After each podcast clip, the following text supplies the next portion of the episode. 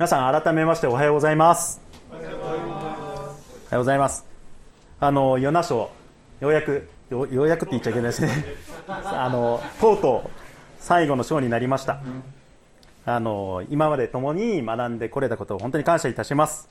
え今日は与那書の最後の章の4章ですね「まあ、怒るヨナ」と題して神からこう「いいね!」をもらうにはということで話をしていきたいなというふうに思います。では早速入っていきたいと思います。はい。皆さんこの「アメーバ経営」っていう本を読んだことある方いらっしゃいます？かいない。いないですね。はい。誰もいらっしゃらない。あの著者稲森和夫さんです。御年90歳。多分。あの稲森さんはですねあの京セラの創業者です。京都セラミック。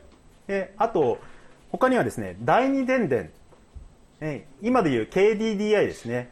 あの携帯の au の会社です。この会社も作りました。でさらにあの10年前なんですけれどもあの経営破綻したですね日本航空 JAL の再建をして、まあ、わずか2年でですね赤字経営だったのを2000億の利益を出すまでに復活させたっていう、まあまあ、超名経営者ですね。でその人の本書いた本がこのアメーバ経営。他にもいろいろ書いてるんですけれどもそのうちの一冊がアメーバ経営なんですね。であの京セラとか KDDI とか JAL とかさまざ、まな会社の経営の考え方に取り入れられているのがこのアメーバ経営っていう書物に書いてある内容なんです。で私がもともといた会社もこのアメーバ経営をですね取り入れていた会社の一つでこの本はですね必読図書の一つでしたもう入ったら必ず読めみたいなそういう本ですね内容を端的に言うとですね部門別採算制度と人材育成を通して全員参加経営するっていうことについて書かれた書物です。はい。何のこっちゃっていうことになりますので あのですね、少し詳しく見ていきたいなと思います。会社組織って、まあ、小さな部門に分かれているんですね。人事部とか、あの、営業部とかですね。商品を開発する開発部とか、あるいは材料を調達する調達部とかですね、お金を管理する財務部とか、まあいろいろあるんです。他にもいろいろあるんですね、組織によって。で、さらに各部門の中でもう細かく分かれていったりする。で、アメーバ経営では、その一つ一つの部門をこう、アメーバに例えていてですね、会社はその集合体だっていうふうに考えています。で、その一つ一つのアメーバにリーダーがいるんですね。リーダーは何をするかっていうと、経営計画っていうものを立てます。その自分のアメーバをどう経営していくかっていうことを考えて書くんですね。まあ、経営計画なんていうとね、ちょっとご体操な感じなんですけど、要は、いくら売って、で、いくら金使って、で、その差し引きでいくらの利益を出します。その方法をこうやってやりますよっていうことを、あの、出すんですね。まあ、要は家計簿とあまり変わりありません。で収入いくらで、支出いくらで、あら、今月こんなに、あの、あまりあるじゃないみたいなね。もうちょっとやりくりすればもうちょっと増えそうねって。臨時収入もなんかありそうねとかね。そういうことを考えて、こう、差し引き、まあ、どれぐらいの利益出せるかなっていうことを考えていくんですね。で、それを、こう、メンバーと一緒にですね、こう、経営計画を考えて、そして、えー、それを達成するため、行動して、目標となる利益を出していくこの目標達成をしていくそのための考え方とか方法っていうのがこのアメーバ経営っていう本の中には記載されています。でですねさっき言ったあの部門別採算制度っていうのはこれは要はあのそれぞれのアメーバが赤字じゃなくて黒字で利益をこう出せよっていうことなんですね。一つがこう赤字、まあ、こう営業部が赤字になってますけどね、大問題ですけれども、あの一つが赤字でも他が黒字だったら別にいいじゃない。ね、会社全体がね、それでも黒字なんだからっていう考えにはならないんですね。あの必ず各アメーバがこう黒字になっていってそれをもとにこう会社全体が最大の黒字を出していくっていうことを目標にしていくさらにそれぞれのですねアメーバは自分で立てた目標なのでそのやらされじゃなくて自発的な努力をしていく、えー、そしてあのー、立てた目標を達成すればですね当然評価を受けられるので、まあ、お給料も上がっていくっていう。でさらに頑張るっていうようなそういうサイクルが生まれて人も育っていくっていう。え人が育って会社も利益が出てで全員坂型の経営ができる。その結果まあものすごいこう強い組織ができるっていう考え方なんですね。なんかもうこれだけ聞くともうすごくいいですよね。だからもうパーフェクトな組織じゃないかみたいな。で私のいた会社もこのアメーバ経営っていうのをベースにですね会社経営をしてました。実際あの会社はですね創業当時から無借金で、えー、毎期毎期こう増収増益を重ねていくような本当に強い組織だったんですね。でそんな会社であの私入社2年目の時にですね新卒採用の責任者というのをやることになりまして頑張っていたんです。新卒採用の責任者をやるってなるとその新卒採用のステップって最初に何をやるかってなんか皆さんイメージつきます？一番最初採用のプロセスの中で一番最初何やるか。聞いて回る。なるほど。確かにそれは内部的なことあるかもしれないですね。あの対学生に対しては一番最初何があると思いますそう学生に対してその新卒の学生に新卒で入ってくる学生に対してですね。おそうですね。会社説明会。そうあ新人研修はまだ入ってから。そう。会社説明会やるんですね。でまああのー、当時私が行った時会社知名度もなくてあのー、人数も少なかったっていうのもあったんでまあ学生集めるんだったらこう社長くらい出さないとなんかこう学生集まってくれないんじゃないかって社長が出ますって言ったらおおちょっと行ってみようかっていうふうに思うかもしれないっていうことでじゃあ毎回のこの説明会に社長に出てもらおうっていうことになったんですよね。で何回かそれ無事にあの運用してあの社長に出てもらってたんですけれどもある日の説明会にですね直前になっていつも通り我々私たち準備してたんですけども先輩が来てですねあのね今日ちょっと社長来れなくなったから言うんですね。えー、みたいな。えもうえ社長来る前提で全部準備してるんですけどって。いやそんなこんな直前に言われてもみたいなね。もうてんやわんやでもうあの資料をですね作り変えたりとかしてもう印刷間に合わないので印刷はもなし学生に配るのやめてもうスライドに投影するだけにしよう。それだけなんとか直して社長の代わりのスピーカー誰にするみたいな。で適当にちょっとなんか空いてそうなねちょっと偉い人を、ね、社内で捕まえてきて ちょっと本当お願いしますってあの急遽なんですけども学生のスピーカーやってくれませんか？ということでなんとか乗り切ってですねおその会を終えたんですけれども終わってこうああ終わったってほっとした瞬間になんかこうふつふつとですね怒りが湧いてきたんですね私ね。もう言い知れない怒りが湧いてくるんですよ。そしてもう会場の控え室に行って思いっきり愚痴ったんですよね。もううちみたいな小さな会社がさ知名度もないのにって新卒採用でいい人材取ろうと思ったら社長くらいね説明会に出てこないでどうやってライバル会社に勝つんだよって。でそれがそれがだよ社長がドタキャンなんてもう新卒取る気あるかねええことねもうね佐藤言うねっていう。あのものすごい愚痴ったんですよ。もう今でもよく覚えてますね。ねそれを聞いていた私のあの教育係のね慶林先輩っていうのがいて。何林かすぐ分かっちゃいそうですけどね。ご丁寧にですね日報って言って、まあ、その日一日あったことをこう、まあ、上の人たちに対してこうメールで送るっていうのがあるんですけどご丁寧に私が言ったことを全部ですね社長に報告してくれてたんですよ。もうねあの後日社長から当然呼び出しありまして。あの競林から話聞いた。なんか俺に不満があるみたいだってね。お もうこっち心臓バクバクですよね。もうやっべえもう競馬さんなんてことしてくれんのって。もう陰で言うから愚痴はね強く言えるのにって。って思ってたんですね。でもこれはもうめちゃくちゃ怒られるっていうふうに思ってたら怒られなかったんですよ。あの社長はね何て言ったかというと佐藤が新卒採用の責任者としてまあ俺が来なかったことに腹を立てているそれはお前の立場からしたらよくわかる。というふうに言われたんだええー、みたいな。怒られると思ってたんでね。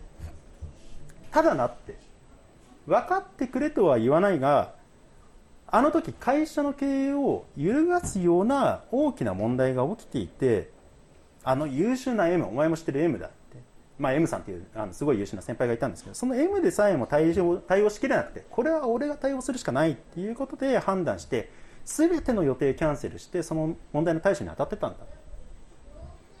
あそこで俺が対応してなかったら将来にわたって取り返しのつかないような影響を残す事態になってたと思う。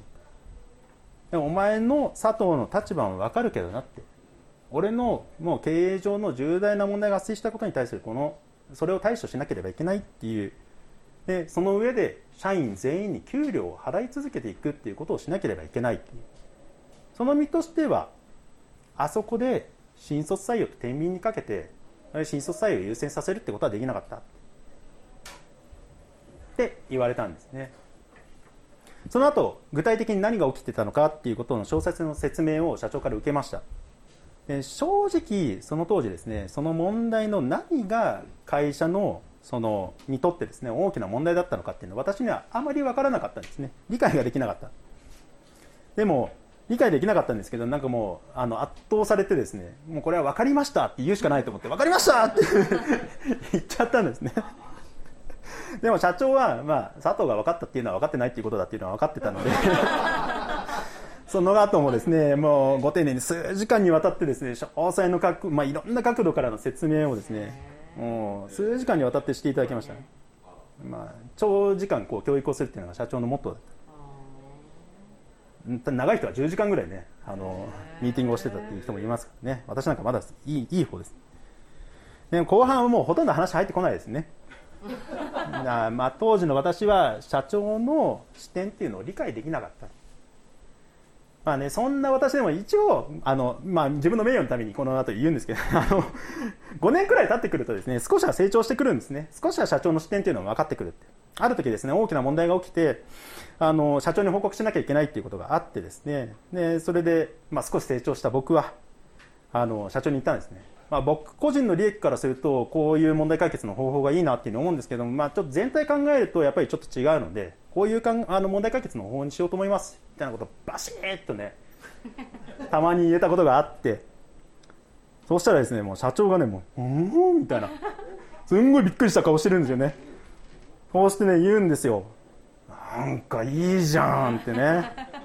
あの佐藤がねみたいな。いやいいねってなんかよく分かってきたじゃんみたいな、いやーみたいなことをですね、言ってくれるんですよ。もうね、もう超嬉しくて、その時。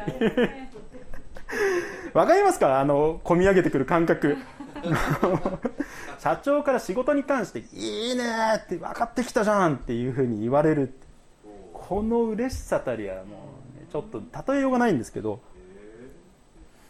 あのちなみに給料が上がった時にもそういう面談とかあるんですけどその面談とかの日じゃないんですね。お前いくら上がったからね。あありがとうございますぐらいなんですけどもこの時の社長のはもうもうはあみたいな 言葉にならない考えが出てくる今思い出しただけでも結構興奮してくるんですけどね。さてこの話あの会社について今話しましたけどね。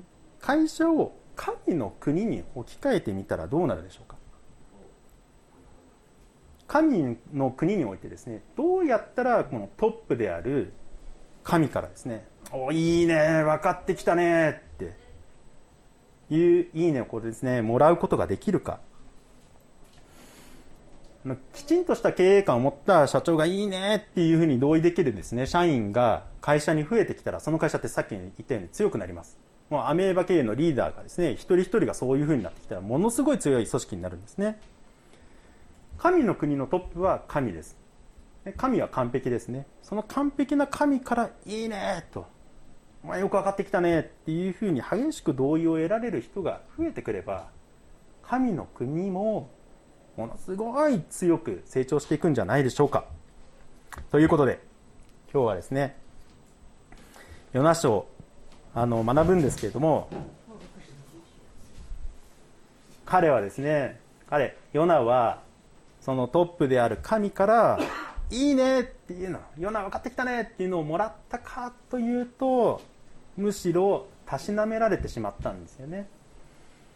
そんなヨナからこう神様からこういいねっていうのをもらうにはどうするのかどうしたらいいのかっていうことを今日共に学んでいきたいなというふうに思います。はい。簡単にヨナ書をおさらいしますね。一章でヨナはイネベに行きなさいって神から言われました。でも逆らって真逆のタルシュに行こうとしましたね。まあなぜかって言ったら敵国のアッシリアの首都である。ニネベが救われるの私がそのニネベに行くことでニネベが救われちゃってそれはもう敵国を救うことになるからもう耐えられんので嫌がったんですね。で神から逃げて船に乗って逃げようとしたんですけども嵐にあってで海に投げ込まれてで魚に飲まれるっていうのが一章でしたね。で2章でその腹魚の腹の中で3日三晩あの、まあ、悔い改めてそして神から許しを得て出される。で3章で悔い改めたヨナはニネベに行ってですね宣教する。そうしたら王様もまあそのニネベの谷も、えー、みんなですね悔い改めた。でその悔い改めたニネベを見て神はですね滅ぼすって言ってたのを思い直されたっていうのが3章まででした。今日はその続きからですね。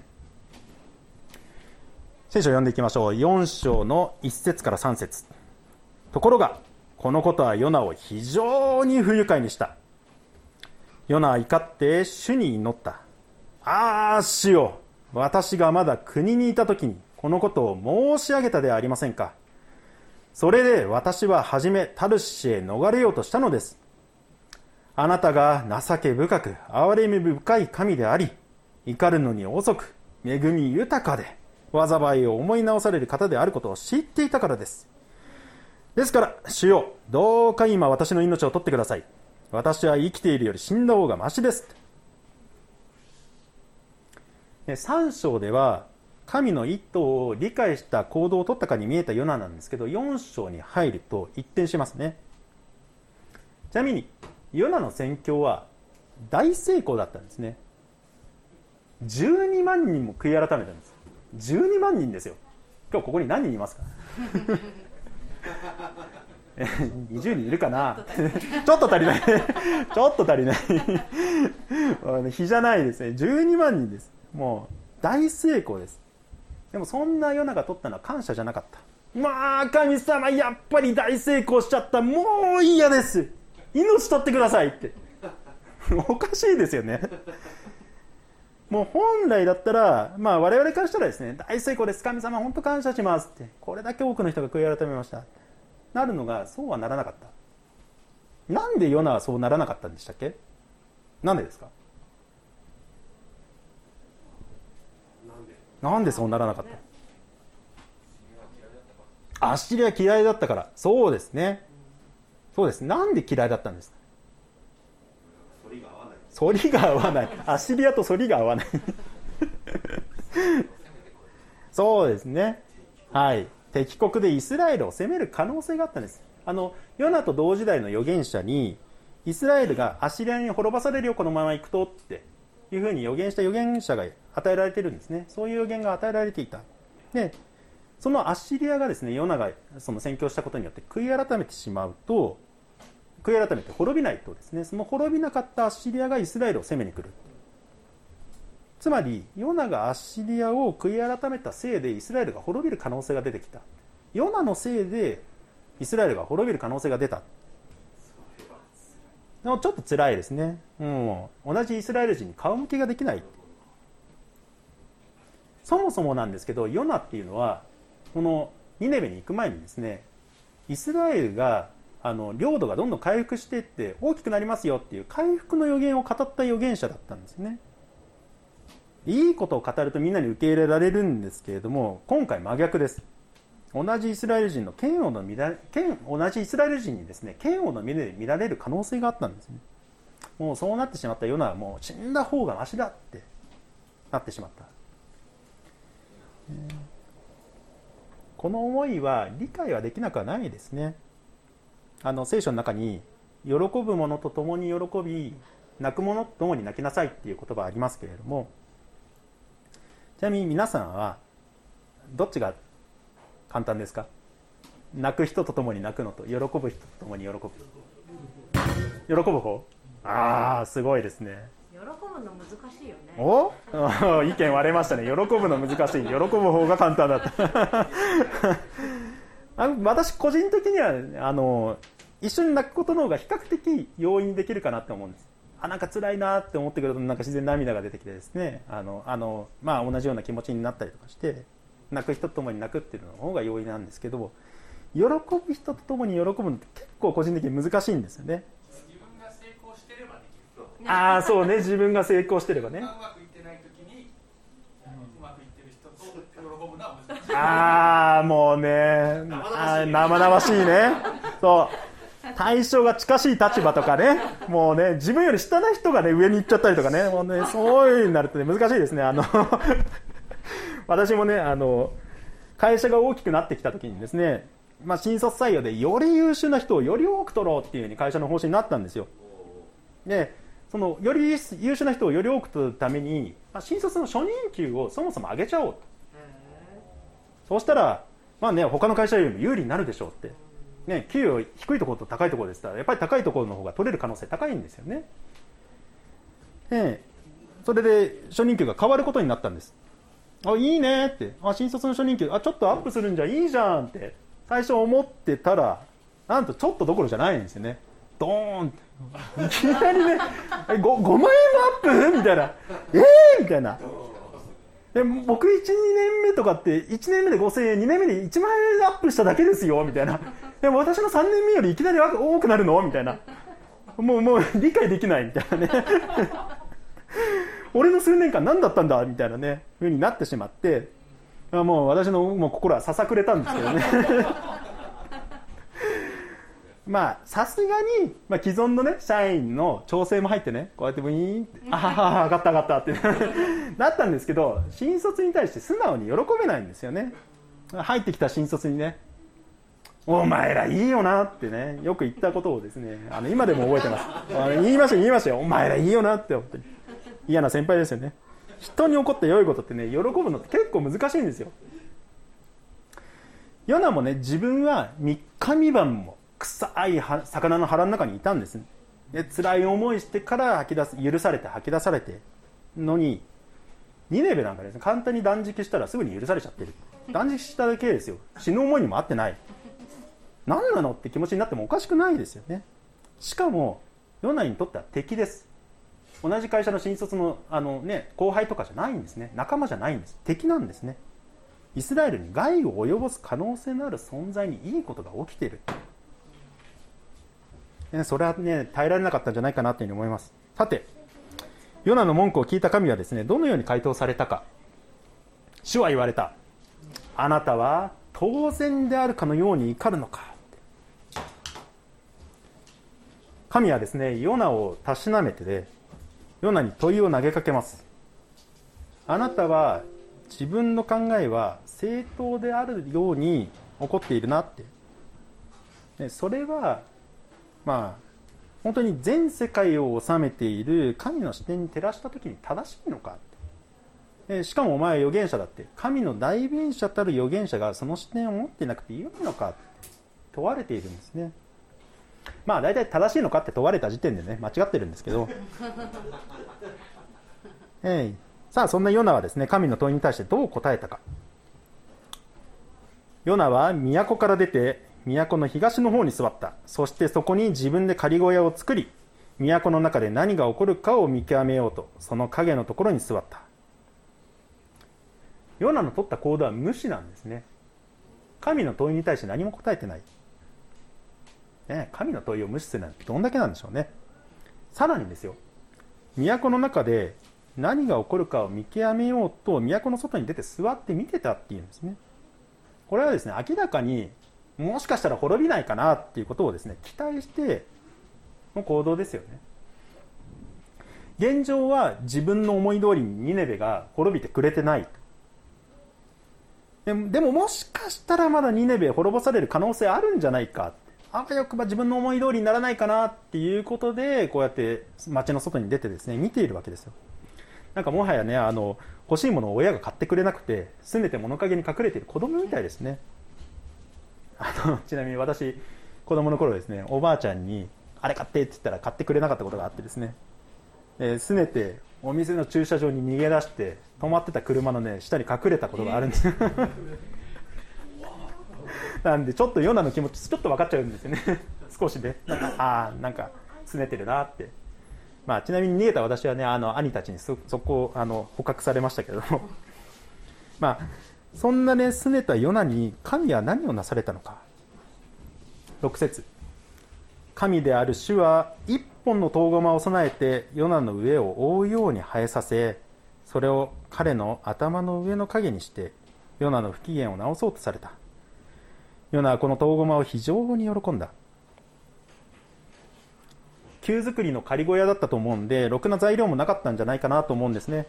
スカスカの屋根からですねこぼれてくる日差しがさぞ暑かったんだと思うんです。神はそんなヨナにですね遠駒を与えて影を作ってくださった。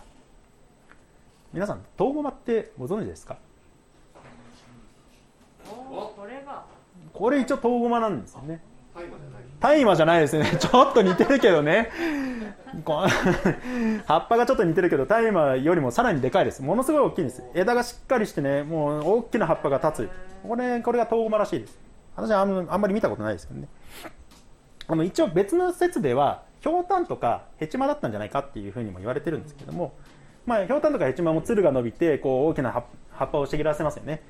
どちらにせよその本当に大きくなってそしてこう葉っぱで大きな影ができる。大きく育つと日光の遮るいい日よけになるんですね。ただ私あの農家やってますけれどもまあ、どんな植物でもですね一日でそんなね日光が遮るほどにうわーっと伸びてねうわーっと花なんか茂らせないんですよ。もう何日もかけてゆっくり大きくなっていくんですよね。なのでこれは超自然的に神が、まあ、トウゴマを成長させたんだと思います。そうまでして超自然的な力を使ってまでですね神はヨナの不機嫌を直そうとされたんです。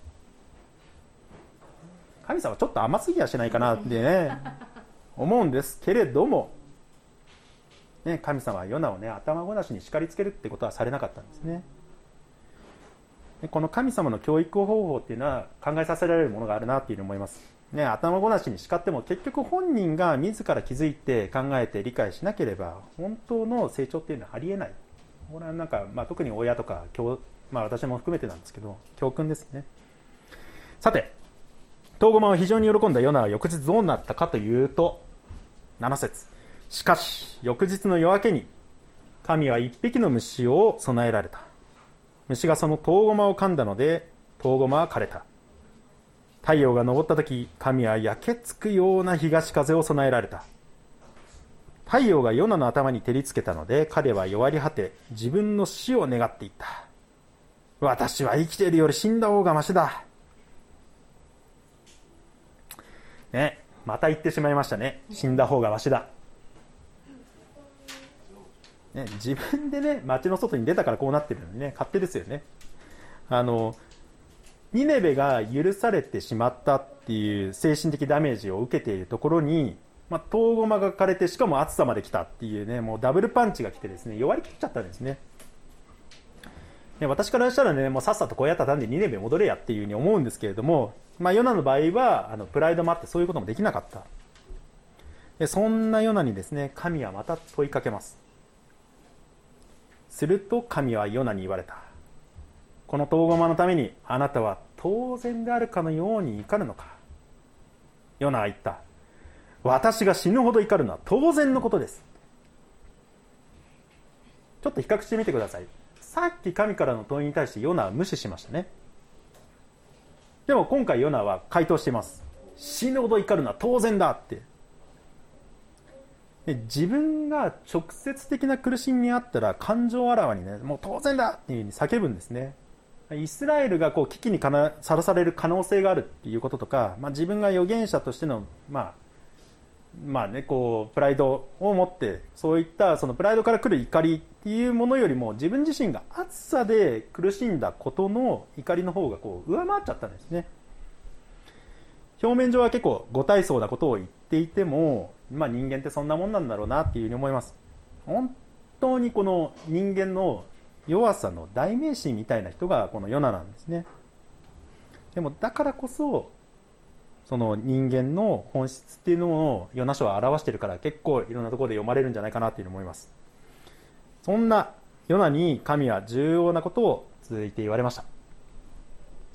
主は言われたあなたは自分で労さず育てもせず一夜で生えて一夜で滅びたこの遠駒を惜しんでいる。まして私はこの大きな都ニネベを惜しまないでいられるだろうか。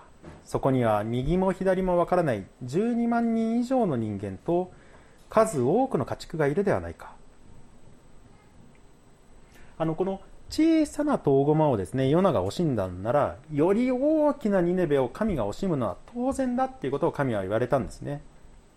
この小さなことからより大きなことは当然だと小さなことが当然だったらより大きなことは当然だ。この小から大へ大からもしくは小へっていう。この対比で強調して教えるっていう手法をですねカルバホメルって言うんです。カルバホメル。ね。ユダヤ的な教育方法で聖書によく出てきます、ねイエス様もこの説明方法をですねよく用いられました。教育方法をよく用いられた代表的なのは空の鳥を見なさいっていうあそこですね。空の鳥を見なさい。鳥は種まきもせず借り入れもしない。蔵に収めることもしない。もう農家的には最高ですね。あいいなってそんな農家。それでもあなた方の天の父はその鳥を養ってくださっています。あなた方はその鳥よりも価値があるものではないか。ずっと価値ではあるものではないか。だからあなた方に神がよくしてくださらないはずがあろうか。いや必ずよくしてくださる。そういう箇所ですね。もう小さな鳥を用いて鳥を神が養ってくださるんだとしたらもうあなた方人間はどれほど神にとって価値があると思っているのか。そのあなた方を養ってくださらないはずがあろうかっていうことを、まあ、小から大の説明でですね神あのイエス様もカルパホメルを用いて説明されたんですね。ヨナに対してはこの遠駒ごときを惜しむっていうことからの対比で神様はヨナに教育をされた。さてあのヨナ書4章はですね以上なんですけれどもヨナもね基本自分の目先の範囲に関してはすごい一生懸命だったんです。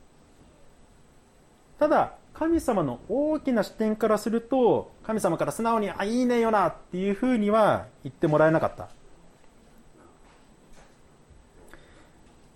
ね、神様も多分心からね、ヨナにね、いいねって、おいいじゃん、分かってきたじゃんって言いたかったと思うんですけどね。あのー、さぞやもどかしい気持ちでこうやってヨナとやり取りをされてたんじゃないかなっていうには思うんですが、この神様からのこのいいねっていう同意をもらうには、その神の視点に沿ったですね、行動や発言や考え方っていうものをしないと、そもそも、あのその沿った行動とかっていうのはできないですね。まずそもそも神様の視点とかっていうのが分かってないと無理だ。でそのじゃあその神様の視点を、まあ、理解するためにその理解した上での行動とか発言とかっていうのをする前にするためにですねその神様の視点をまず理解する必要性があるんですけれども神様の視点っていうのはそもそも何なんだっけっていうことをえー、っとですねまあ、坂本牧師の前回までのね3回の対策メッセージの復習も兼ねて 見ていきたいなというふうに思いますね。皆さん復習が始まりますよ。はい神の視点をその理解するためにはまず何的戦いの文脈で考えなければいけない？でしたっけ？何々的戦いの文脈で考えなければいけないあれ誰も坂本牧師のメッセージ3回を聞いてない。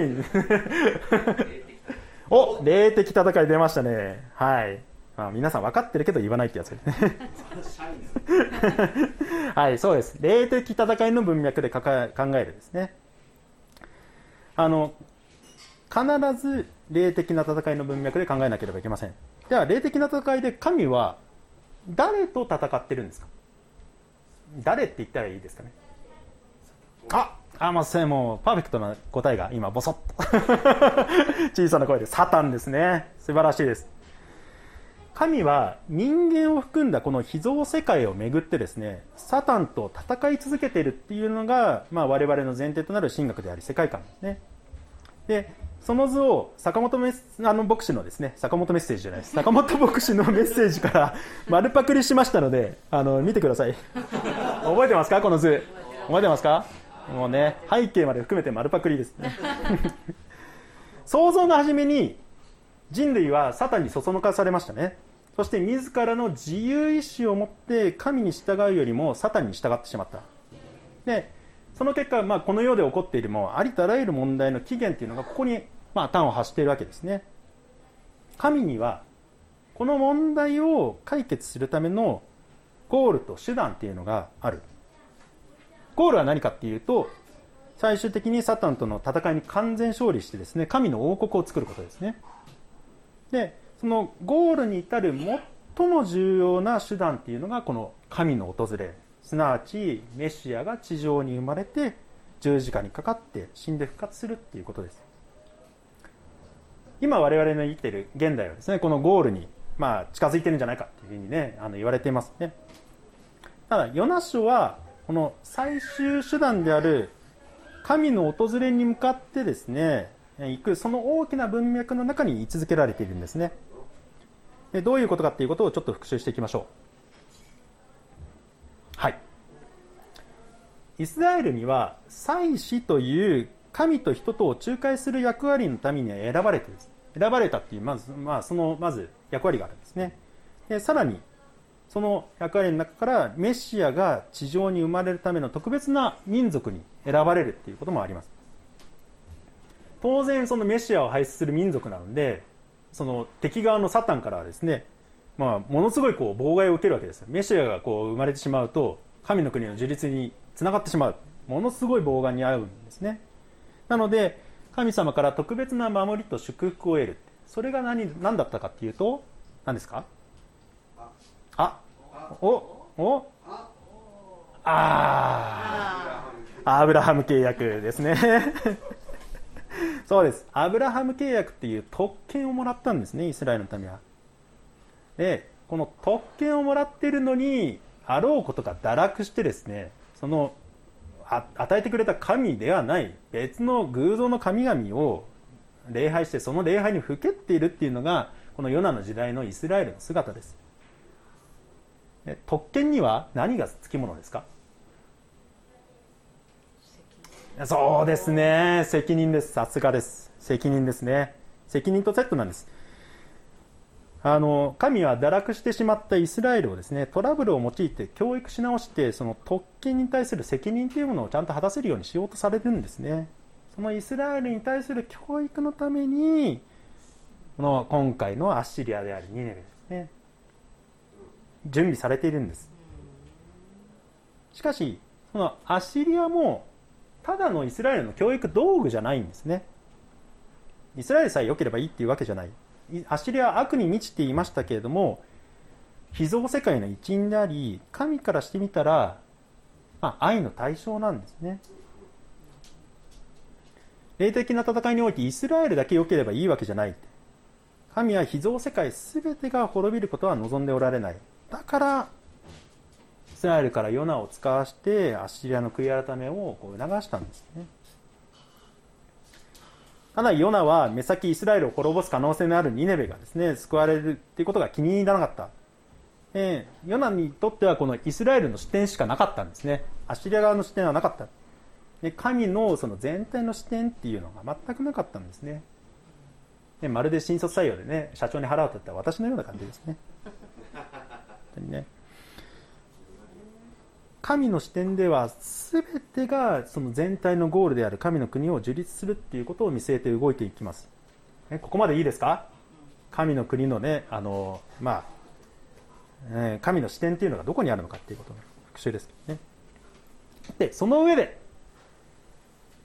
神の視点とその文脈の中でヨナ書が置かれているっていうことも分かったところでどうやったら神の視点を持って神様からいいねっていう強い同意をもらうことができるのかっていうことを適用としてこれから学んでいきたいなというふうに思います。さていいねをもらえるための適用の一つ目。私の徳が神の視点を隠すということを知るということですね。あの問題解決の手法で手法なんですけどね。問題解決するためにはまずその原因分析をしなきゃいけません。ヨナが神の視点を理解できなかったその原因分析をしないとまず問題が解決しないんですね。ヨナが神の視点を理解できなかった原因は何か？何でしょうか？私の徳なんですね。まあ私の徳とは自分にとって都合のいいこと。すなわち自分の利益なんです。えヨナもそうなんですけど人間ってねあの自分の利益がこう全体にとっても利益だって思いたいんですよ。なんですけれども往々にしてそれが神の視点を隠してしまっていることの原因なんですね。そのことを認めないと一向に神の視点を理解することには至らない。ヨナにとっての自分の利益って何だったと思いますか？ヨナの徳1個目。イスラエルに滅びを招かないってことですね。イスラエルが滅ばな滅びないこと。そして自分がその滅びを招いた預言者にならないっていうこと。これはヨナにとって得ですよね。アッシリアが滅びること。これもヨナにとって得ですよね。アッシリア滅びちゃえばイスラエルが攻められることはない。他には何でしょう？遠駒を失わない、ね、遠駒枯れずに自分が暑さで苦しまない。これもヨナにとっての徳ですよね。これらのヨナにとっての徳とかがですねもう神の視点をヨナからも完全に隠してしまっている。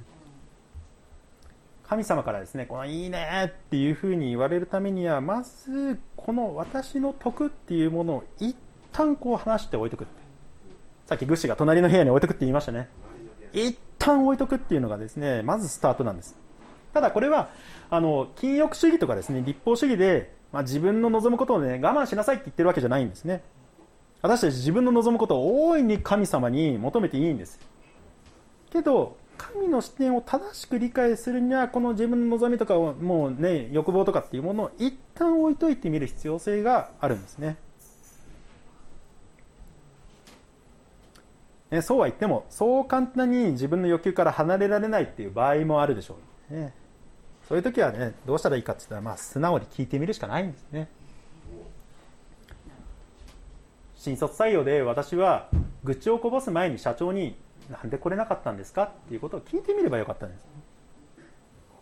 行動の裏側には大抵理由があります。ヨナも神様なんでニネベ救ってしまうんですかっていうことを聞いてみればよかったんですね。そしたら神の国の全体視点をこうヨナに教えてくださるかもしれません。回答がある場合はいいですよね。ね。直接神様を語りかけてくれる場合でもああこういう理由だったんだなって自分で分かる場合で。で、まあ、どちらにせよ回答があったというふうにすっきりする場合はいいんですけど回答がない場合どうするか。むしろこっちの方が多いんじゃないかなと思うんです。神様に何でですかって聞いてもねシーンって。こういう時どうしたらいいか。ででもねまず考えてみてください。私が社長にですね経営状況全部教えてくださいって聞いたからといって社長が全部私に教えてくれるかって言ったらイエスかノーかって言ったらノーですよ。絶対教えてくれません。社長はね私に言う必要のないこと言っちゃいけないことがあって当然なんですね。当たり前なんですそれが。むしろ私に教えることで害悪になる可能性のあることだってあるわけですね。おあいつとあいつの給与はいくらでなって。今な実は副社長と専務がなって実はまあ大っぴらにできないんだけど不正してたよって。今大変なんだよ大問題が起こっててって。で私に教えていいことは何にもないんですね。むしろ私にそんなことを教えたら他の人に言うに決まってるじゃないですか。なんか今副社長と専務やばいらしいですよみたいな。誰々いくらもらってるらしいですよとかね。絶対言いますからね。もうそんなことしたらですねもう不信感漂ってもひどい職場になってしまいますね。私は全部教えてもらえない場合にはどうしたらいいか文句を言うとかじゃなくてですね経営全体を理解している社長がこの情報は佐藤には必要ないと判断しているんだからその判断が正しいという前提で動くしかないんですよね。でまあもうその与えられている情報だけで動くと。なんで教えてくれないんですかって腹を立てることは社長の判断よりも自分の判断を上に持ってきてるってことなんです。要はまあもう社長の立場より上に自分が立とうとしているって。傲慢に傲慢と同じことなんですよね。私たちも時にあの感情的にね神にな「なんでですか?」って問いたいですよね。深刻な問題が目の前にあってで回答や解決が得られない。そうなったらなおさらです。でもねすぐに回答や解決がいただけるのが当然だという姿勢がそもそも違うんですね。ヨナのように目先苦しみがあるかもしれません。でもまずはそこから一歩離れてみるっていうことが重要です。私の得だけを優先してしまうともっと重要な神の視点にですね気づかないことの方が多い。むしろ自分の得を求めたがゆえに結果苦しみが多くなるっていうことが多々ありますね。ね私の視点よりも神の視点と神の主権をまずは一旦優先させるように試みてみましょう。2つ目。私の喪失が神の視点を示す、え、私の利益の反対が私の喪失ですね。私にとって得じゃないこと私にとっての不利益なことっていうものが神の視点を私に示すということですね。あの私たち自分が何かを喪失することで初めてなんかより大きな喪失を、ね、した人の感覚や視点っていうのを少しこうイメージができてあ私もなんかちょっと似たような経験あるから分かるわっていうふうに言えることがあるってありませんかね。あのヨナは遠駒を失って苦しみに遭うまで、まあ、神の側の視点なんてこれっぽっちも理解しようとしなかった、まあ、所詮遠駒程度なんですけれどもでもそれを失うことでね要は初めてこう神の視点にね目が向くきっかけを得られたんじゃないかなというふうに思うんです。皆さんにとっての遠駒って何ですかね。小さなこと。私あの4月からですねあの農業であの開業するんですけれども4月ちょっと間に合うかどうか分かんないですけどね。もうあと 3, 3日後ぐらいなんで 本当に開業できるのかちょっと分かんないんですけど、あのまあ、まだ外寒いんです。小淵座とかねあの私の住んでる隣の大泉とかですね。あの寒いんです。で野菜とか稲をこう育てるためには苗を育てるためにはビニールハウスが必要なんですね。この寒い時期。でそのビニールハウスを建てる必要性があったんですけれどもその結構重要なことなのでもう去年の11月ぐらいには業者さんに発注してたんです。お願いしますねって言って。でもねなんとコロナの影響で資材がですね届かない来ないっていうのがあって1月に経っても来ない2月入っても来ない。えもう僕のイメージでは2月の頭にはもうハウス完成しててもう苗とか作り始めてるのに。ええこれから農家やって嫁さん子供食わせていくのにえそのための植える苗作物の苗ができないってやばくない？みたいなね。あの結構な焦りが出るわけですよね。えー、まあようやくですよ。ようやく2月下旬になってもう本当ようやくねあの届いたんです。骨組みだけ。骨組みだけ。もう骨組みだけでもありがたいと思ってですね超特急で骨組み作ってビニールまだですかって聞いたらまだ届きません骨組みだけでできた状態で1週間経過ですね。もうビニールハウス何の意味もないですよ。骨組みだけあってもビニールないと。もうねでビニールが来たら来たらですね漢字の一番上にかける1枚のものすごい大きなビニールがあるんですけどそれが短いっていう。えー、えー、みたいな。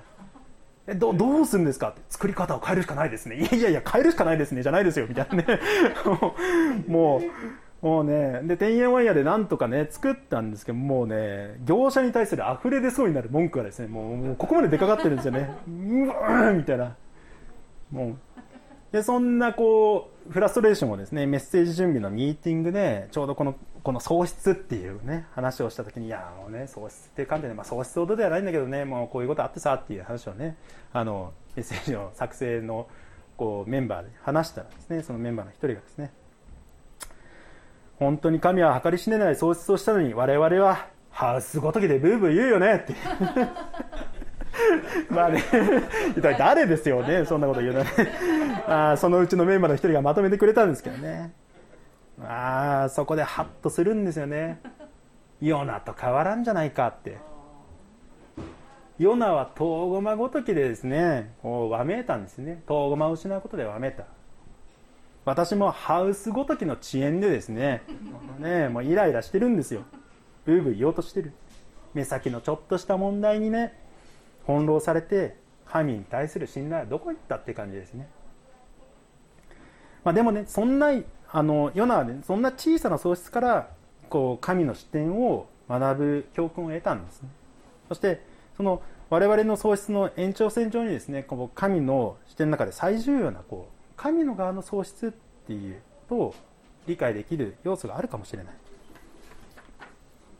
その神の喪失とはっていうことを神の喪失って何でしょう？神様はあのニネベをヨナの時に惜しまれましたね。このニネベっていうのは違法人世界の型のようなものです。すなわち神様がニネベを惜しまれるっていうことはそのさらに大きなもう違法人世界全てを惜しまれているっていうことですね。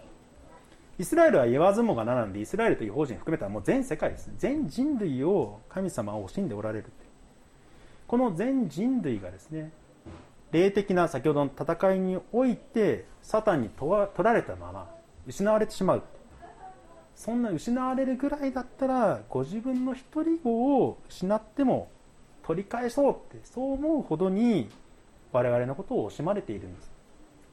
この独り子を失うっていうことが神の側の喪失なんですね。この神の喪失っていうものを想像するときには私たち自分のこう痛みを通して想像するしか方法がないと思うんです。これは遠駒のように小さなことの喪失からかもしれないですしもっとちょっと自分にとって痛いなってきついなって思うことからかもしれない。あの私ですね長女が1年生の時にあの娘2人いるんですけど長女がですねもう今度中学生になるんですけどね無事に。1年生の時にねあの私の不注意でですね彼女の大腿骨をですねここですねうんこんな太い骨がですね骨折するっていうことがあったんですね。私の不注意です。もう。何したの？い やいやね病院連れてったらちょっとね DV 疑われましてあのでも信じてないですよ。あの公園に自転車で遊びに行ったんですよ。子供を連れて。で帰りにね公園の入り口にこう鉄のポールが立ってるんですよね。あの車とか入らないようにするためにでそのポールとポールの間を自転車ですり抜けた瞬間に後ろからギャーっていう娘のねもう叫びが聞こえたんですよ。もう慌てて自転車止めて見てみたら娘の足がですねこう太ももがですねこう普通まっすぐなのここボコってなってるんですね。もうこれはあかんと思ってもう青ざめてですね救急車呼んで病院連れてきました。後日のレントゲン写真これです。ああねはっきり見事に折れてこれもうちょっとくっつき始めてるんですけどね。まだあの小学校1年生でね若かったので手術はせずに牽引によって、まあ、自然に骨がくっつくのを待つ治療をすることになったんです。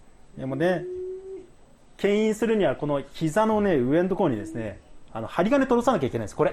この針金。針金を通すためには当然ドリルで肉と骨に穴開けなきゃいけないんですよね。もうね骨を覆ってる骨膜っていうのがあってその骨膜を削るのが一番痛いそうなんです。だからその骨膜を麻酔にか麻酔をかけるためにですねまずもう素で骨まで麻酔を届かせるんですよね。もうブスーッと深くまで入れてチューッと入れてもそしたらただでさえ泣いてる長女がもう絶叫ですよ。ギャーってまた。でその後またねあの麻酔が効いてきてドリルを開ける時もまた絶叫ですギャーって。もうね一通りの処置が終わった後娘泣き疲れて意識失うように寝ましたけども。ねもう処置の最初で私は当然自分のせいなんですけど私何もすることができないって、えー、娘が痛み苦しんで絶叫しているのに何もできない、ね、この歯がゆさ胸の苦しさっていうのは形容しがたいですね。もうちょっと今でもね思い出すだけであのちょっと苦しくなって身の毛よだっちゃうんですけども、え、私のミスで起こったことであるけどあるので神様とはまあ比べようがないんです。ないんですけども神様も一人子イエス様をですね。十字架で、まあ、骨差し通されて多分絶叫したでしょうね。麻酔なしですからね。もうそれでこんなぶっとい釘を打たれるわけですね。何もすることができずに神様も苦しまれたと思うんですね。この方法以外に人類を救う手立てがなかったとはいえ我が子が死に向かって苦しんでいるのに何もできない、ね、この神の喪失の、ね、苦しみを私はこの娘の怪我を通して少しは想像することができるんじゃないかなっていうふうに思うんですね。ね自分にとって得ではなくて反対の喪失や、まあ、痛みがね与えられるっていう。それが結果として、まあ、神様の痛みをこう喪失を知るっていうことになるんじゃないかなというふうに思います。これはね全ての喪失に対する究極的な回答かもしれないですね。簡単には言うことはできないですけれども本当にそのような気がします。私の喪失が神の視点を私に示すんですね。さて3つ目。ね痛々しい写真は消しましょう。はい。3つ目。神が人の視点を先に学ばれたです。私たちが神の視点を知る前に重要なのは神がまず先に我々の視点を学ばれたっていうことを知ることです。神はあのヨナをですね頭ごなしに叱ったりはされませんでした。同じように神は全人類に対しても頭ごなしにされることなくまず自らが人間となってですね人の苦しみも痛みも弱さも学ばれたんですね。あの冒頭に話した稲森さんアメーバ経営でですね強い組織を作るために秘訣として何をしているかっていうと何だと思います？ん？コンパなんですね。コンパ？皆さんの考えるコンパではありません。あの稲森流のコンパはですね社長自らこう社員と一緒に飯食ってですね、まあ、酒飲んで和室で。で膝つき合わせて仕事の仕方とか悩みとか生き方とかそういうテーマについて語り合う場だらしいんですね。ちなみにあの稲森さんの関わった会社にはですねそういう和室があるらしいです。コンパ用ので社長として大冗談からこう何か言うんじゃなくて、まあ、社員一人一人の悩みや葛藤を持つこう一人の人間としてですね向き合っていく。そして話をしていく、まあ、それをね社長にされるとね社員はだんだんだんだんねなんかこの人の言うこと聞いてみようかなって。あこの人の言う通りやってみようっていうふうな思いになっていくんですね。だからあの稲森さんが経営するとこう会社が伸びていく。JAL でもちなみにこれやったそうですね、えー、あの一人一人とこうやって話してって幹部を集めては話をしてっていうことをやったりとかもう社員を一人一人集めてやって。ちなみにあの稲森さんこれ行く時に体調悪い時は、ね、注射打ってでも行くぐらいらしいですね。それぐらい重要視してた。同じように神も人間となって我々と同じ目線で喜びも悩みも苦しみも悲しみもね全て痛みも経験されましたエブル書4章の15節に私たちの大祭司は私たちの弱さに同情できない方ではありません。罪は犯しませんでしたが全ての点において私たちと同じように試みに遭われたのです。とあります。神様がまず我々の立場と同じになってですね目線を合わせてくれたんですね。そういう姿を目の当たりにするからこそ僕らもそんな神様の視点を理解しようって初めてなれるんじゃないかなっていうふうに思うんですね。まあでもねちょっとひねくれた人がいたりするとね、まあ、ひねくれてなくてもかもしれませんけどね神と全く同じ視点なんて持てるのかっていうふうな疑問って出てきませんか？全く同じ視点ってそもそも持てるんだろうかって。難しいんじゃないかっていうふうにね。そういう視点あの疑問って出るんじゃないかなと思うんですね。あの理解しているようで実は理解していないというのが十字架での神の苦しみじゃないかなっていうふうに思うんです。ね。ね、この苦しみを理解できるのかっていうと究極的には難しいんじゃないかなっていうふうにも思うんですね。十字架の上でイエス様はあのエリエリレマ・サバクタニっていう言葉を発せられました。我が神我が神どうして私をお見捨てになったのですか？っていう言葉ですね。神様から切り離された苦しみを死に際して叫ばれたんですね。あのイエス様が十字架にかかってから死ぬまでにですね数時間わずか数時間だったんですけどもその神様から切り離されている苦しみのその濃厚さっていうんですかね濃密さっていうのはこの人間のそのわずか数時間という時間尺度では測れなかったんじゃないかなと思うんです。おそらくものすごい濃いものすごい重みのある苦しみだったんじゃないかなと思うんですね。あの第2ペテロの3章8節にあの神の前には一日は千年のようであり千年は一日のようであるっていう言葉があるんですけれども人間的にはわずかな時間数時間。わずか数時間。でも時間をこう超越している神からしたらもうお互いが切り離されている。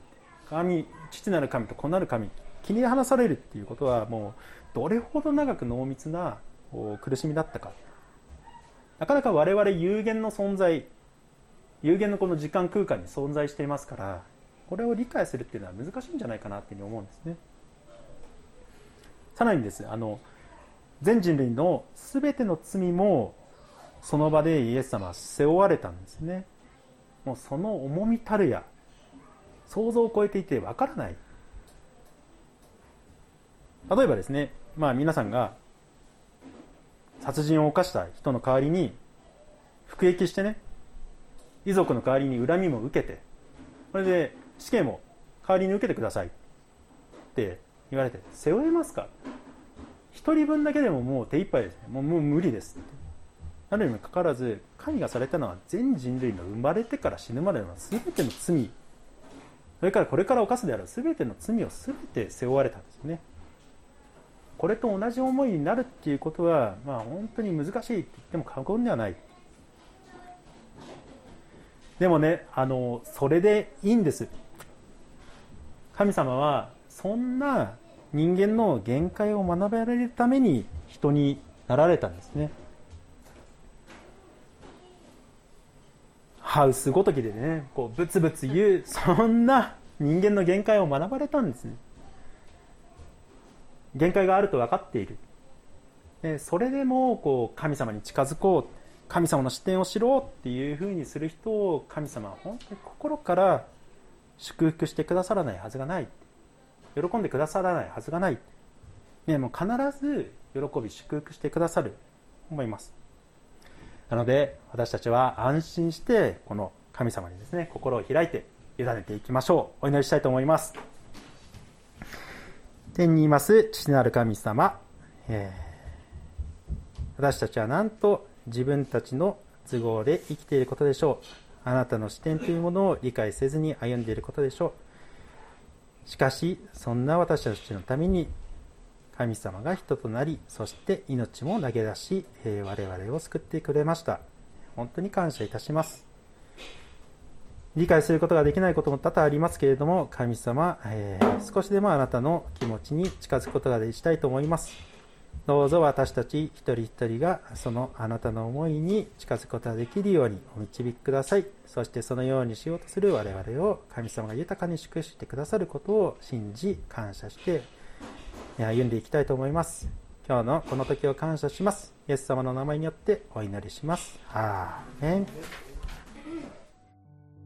小淵沢オリーブ教会には聖書の言葉を多くの人に届けるためのさまざまなビジョンがあります。あなたもこの働きに参加してみませんか？献金はこちらのアドレスにて受け付けています。インターネット送金サービスまたは口座振込に対応しています。